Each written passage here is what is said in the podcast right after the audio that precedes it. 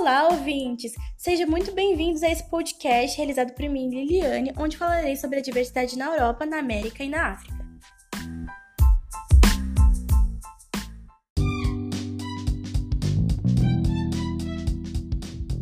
Para começar, eu acho importante falar um pouco sobre a expansão marítima europeia. Então vamos lá. O processo de centralização monárquica em Portugal se deu quando um nobre francês, que foi Henrique de Borgonha, recebeu terras em pagamento pelos seus préstimos bélicos. Esse território, que recebeu o nome de Condado Portucalense, fazia parte do Reino de Leão e se tornou independente em 1139, dando origem ao Reino de Portugal. Em 1385 teve início a dinastia de Avis, que governou Portugal durante o processo de expansão marítima. Já na Espanha, a centralização resultou principalmente da união da alta nobreza do Reino de Aragão com a do Reino de Castelo. É importante dizer que tanto os portugueses quanto os espanhóis, os franceses, os ingleses e os holandeses estabeleceram domínios em terras americanas, desenvolvendo o chamado antigo sistema colonial. A burguesia ela foi importante para o para a expansão marítima, mas o Estado ele foi mais importante, pois ele era o único que tinha recursos para poder estruturar as condições e promover o desenvolvimento tecnológico nesse processo expansionista. Os portugueses eles vivenciaram uma centralização monárquica pioneira quando comparados com os demais países europeus. Sua burguesia, também precoce com seu surgimento e crescimento, associou-se à monarquia. O posicionamento geográfico de Portugal também foi importante nesse processo de pioneirismo marítimo comercial. A primeira conquista lusa se deu em 1415 sobre a cidade de Celta, localizada a noroeste do continente africano. Em 1498, os navegadores portugueses atingiram seu grande objetivo, que era alcançar a Índia durante uma expedição que foi realizada e comandada por Vasco de Gama. Foram as navegações espanholas as responsáveis pela conquista de um novo continente também, que foi a América. Eu não podia deixar de dizer que na Inglaterra o processo de expansão se deu a partir do reinado do rei Henrique VII e o fim do século XVI ficou marcado pelas viagens de Walter Raleigh, que fundou a primeira colônia inglesa em terras americanas. Quem também fundou uma colônia foi Jacques Cartier, que era um navegador francês, e ele fundou a primeira colônia francesa em território americano. Bom, Nova Amsterdã. A colônia de Nova Amsterdã foi fundada pelos holandeses. Foi posteriormente atacada pelos ingleses e deu origem à atual Nova York. Alguns anos depois, os holandeses atacaram a capital da colônia brasileira, Salvador, tentando tomar o acesso à produção de açúcar português no Brasil. Também atacaram a região de Recife e dominaram a área denominada Guiana Holandesa, atualmente conhecida como Suriname. A mudança do eixo econômico da Europa, baseada no mar Mediterrâneo e depois transferido para o Oceano Atlântico, foi uma das mais importantes consequências do expansionismo marítimo. A montagem do sistema colonial, antigo sistema colonial, facilitou grandemente o desenvolvimento do mercantilismo os atritos entre Portugal e Espanha também podem ser considerados consequência dos grandes descobrimentos gerados pela expansão marítima.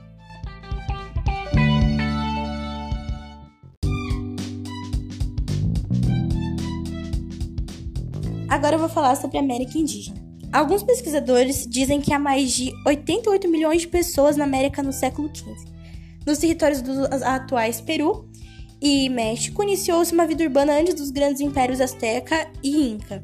Os maias estavam espalhados por toda a península de Yucatán, já no primeiro milênio antes de Cristo. Formavam centros culturais de destaque.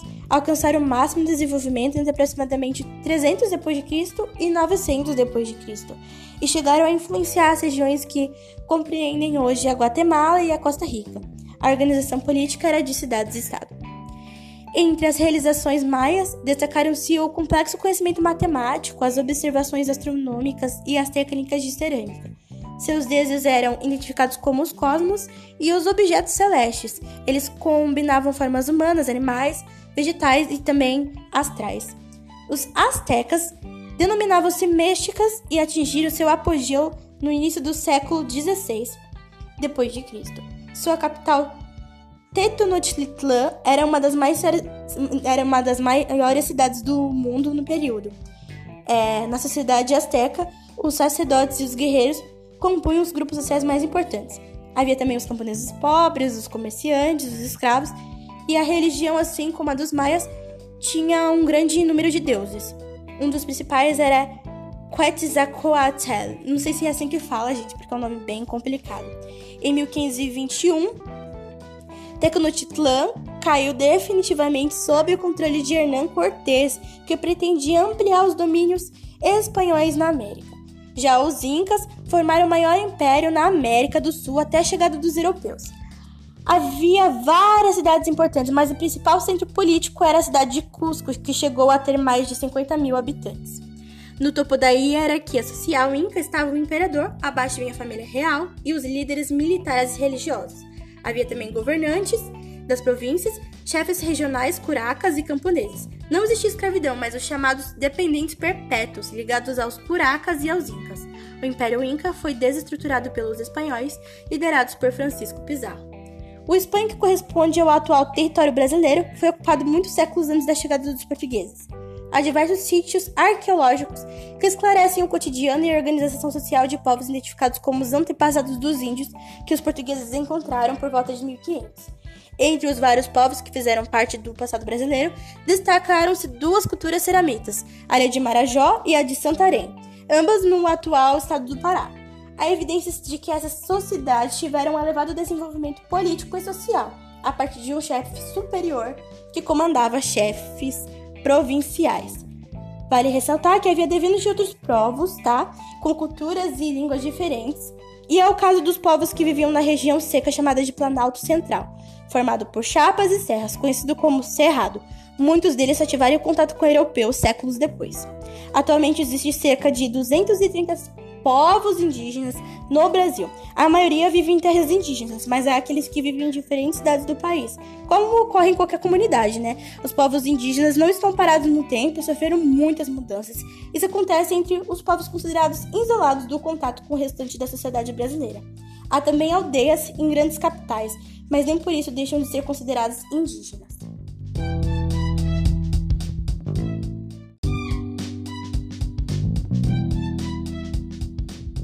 Agora eu vou falar sobre a África. A África tem cerca de 850 milhões de habitantes, vivendo em mais de 50 países. Antes mesmo da chegada do colonizador europeu no continente, havia distintas formas de organização social e política. Além de aldeias, cidades, estados e reinos, havia grupos nômades, seminômades, comerciantes e viajantes que faziam a ligação entre as diferentes regiões. Pesquisas demonstram que a influência do, dos povos do sul sobre a formação do Egito Antigo foi decisiva para o florescimento dessa civilização. Um importante império na África foi o de Kush, situado no Alto Nilo, em um território que corresponde ao atual Sudão. Formado provavelmente por volta de 2000 a.C., esse império teve muito contato com o Egito. Houve um período entre 750 e 660 a.C. em que os governantes de Kush dominaram parte das terras egípcias. O Império de Ashum, na norte, ao norte né, da atual Etiópia, também se destacou na história da África. Sua origem remonta a muitos séculos antes de Cristo, mas atingiu o apogeu a partir do século V. Depois do século IV, muitos outros estados centralizados se desenvolveram na África, como o Reino de Gana, que entre os séculos IV e XI era conhecido como Império do Ouro. Com o fim do antigo Reino de Gana, formou-se o Império de Mali entre os séculos XII e XIV, governado por muçulmanos. Outros importantes centros foram as cidades dos estados Iorubás, na região do Golfo de Guiné, o Reino do Congo, que surgiu por volta de 1400 depois de Cristo, seu nome se deu em razão do rio Congo, em cujas margens vivia o povo congolês. O reino do Nidon, que era habitado pela etnia Kimbundu, cujo rei era chamado de Nigola, e o reino Monomotapa, o qual se afirmou entre os séculos 11 e também do século 15, em territórios que correspondem a países como Zimbábue e Moçambique. Na maior parte da África, a terra era um bem coletivo. Os líderes locais passavam a chefe de família um terreno para o cultivo. Também havia traficantes europeus de escravos que conseguiram dominar pessoas na África a partir do ataque a povos do litoral e por contatos com traficantes do próprio continente, que enxergavam vantagens no novo contexto comercial que se mostrava promissor. O escravo se tornou fundamental para a economia atlântica e uma das mais importantes mercadorias. Somente no século XVI foram comercializadas entre 800 mil e 1 milhão e 300 de pessoas. Com isso, iniciou-se a grande diáspora africana.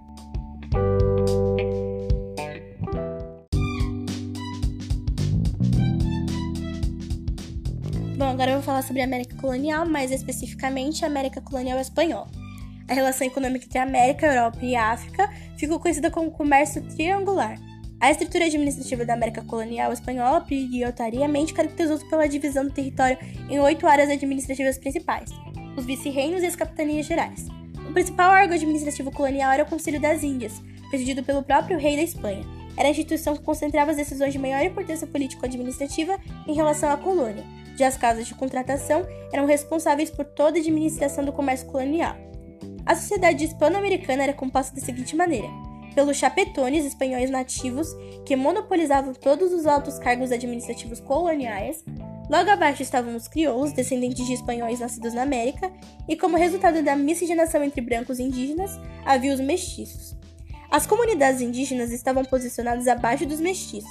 Elas não tinham nenhum tipo de direito e foram amplamente explorados com trabalho compulsório ou sistematicamente dizimados concentrados nas áreas do atual México, da América Central e das ilhas do Caribe, encontravam-se os escravos negros.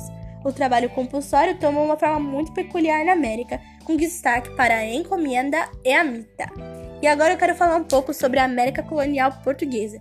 No período pré-colonial, que foi de 1500 a 1530, foram estabelecidas algumas feitorias de onde poderia se explorar o pau-brasil. Em dois momentos, os franceses não aceitavam o Tratado de Tordesilhas e ocuparam territórios no Brasil, no Rio de Janeiro de 1555 a 1560 e no Maranhão de 1612 a 1615. Em 1530, realizou-se a expedição de Martim Afonso de Souza, que tinha a finalidade de iniciar a exploração da terra. Em 1532, foi fundada a Vila de São Vicente. Nesse contexto, Dom João III, rei de Portugal, decidiu criar as faixas decidiu criar as 15 grandes faixas de terra que foram entregues aos chamados capitães donatários, conhecidos como capitanias hereditárias. Em 1549 foi criado o governo geral e Tomé de Souza foi o primeiro a assumir a responsabilidade de promover a exploração do Brasil, gerar lucros à coroa portuguesa e aqueles que vieram como voadores. Assim, o Brasil tornou-se uma colônia cuja finalidade era fornecer ao comércio europeu produtos agrícolas ou minérios. E a base da produção foi o latifúndio. A cana-de-açúcar também foi importantíssima, ela, ela, é originária na Índia e foi a principal atividade econômica produzida no Nordeste. No engenho havia plantações de cana, equipamentos, escravos, gado, pastagens, transportes, entre outros utensílios. Havia também a casa grande e a senzala, e muitos engenhos também tinham uma capela. É importante dizer que os navios negreiros, conhecidos como tombeiros, transportavam um elevado número de africanos para o Brasil, muitos dos quais morriam na viagem, que duravam várias semanas. E a escravidão não era aceita passivamente, havia sim formas de enfrentamento e resistência. Para fechar com chave de ouro, eu queria falar um pouco sobre a presença holandesa e expansão territorial.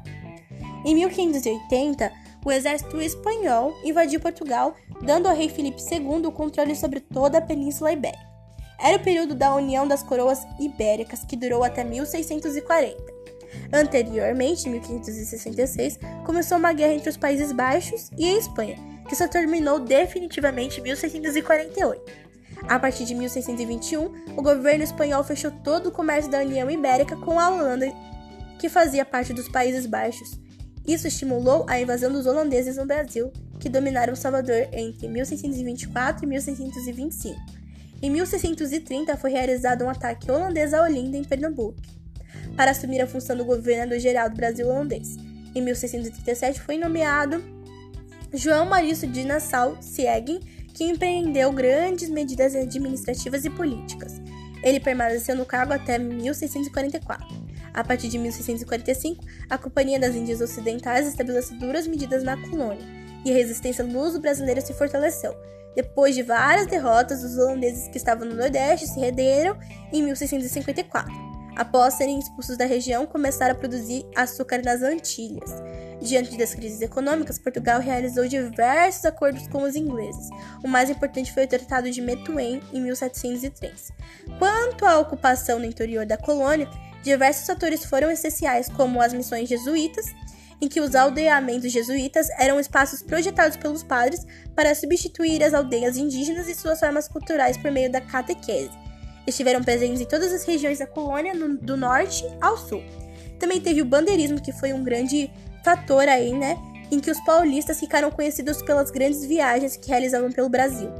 Sua ação principalmente é, situação principalmente, né, gente, a busca por índios para escravizar e metais preciosos foi um fator de ampliação das fronteiras de colonização.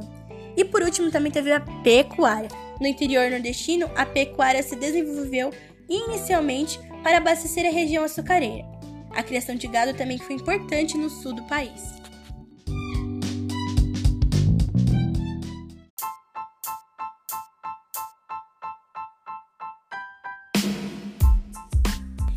podcast chegou ao fim. Realmente espero que você possa ter se informado e aprendido um pouco sobre todo esse processo. É isso e até o próximo podcast.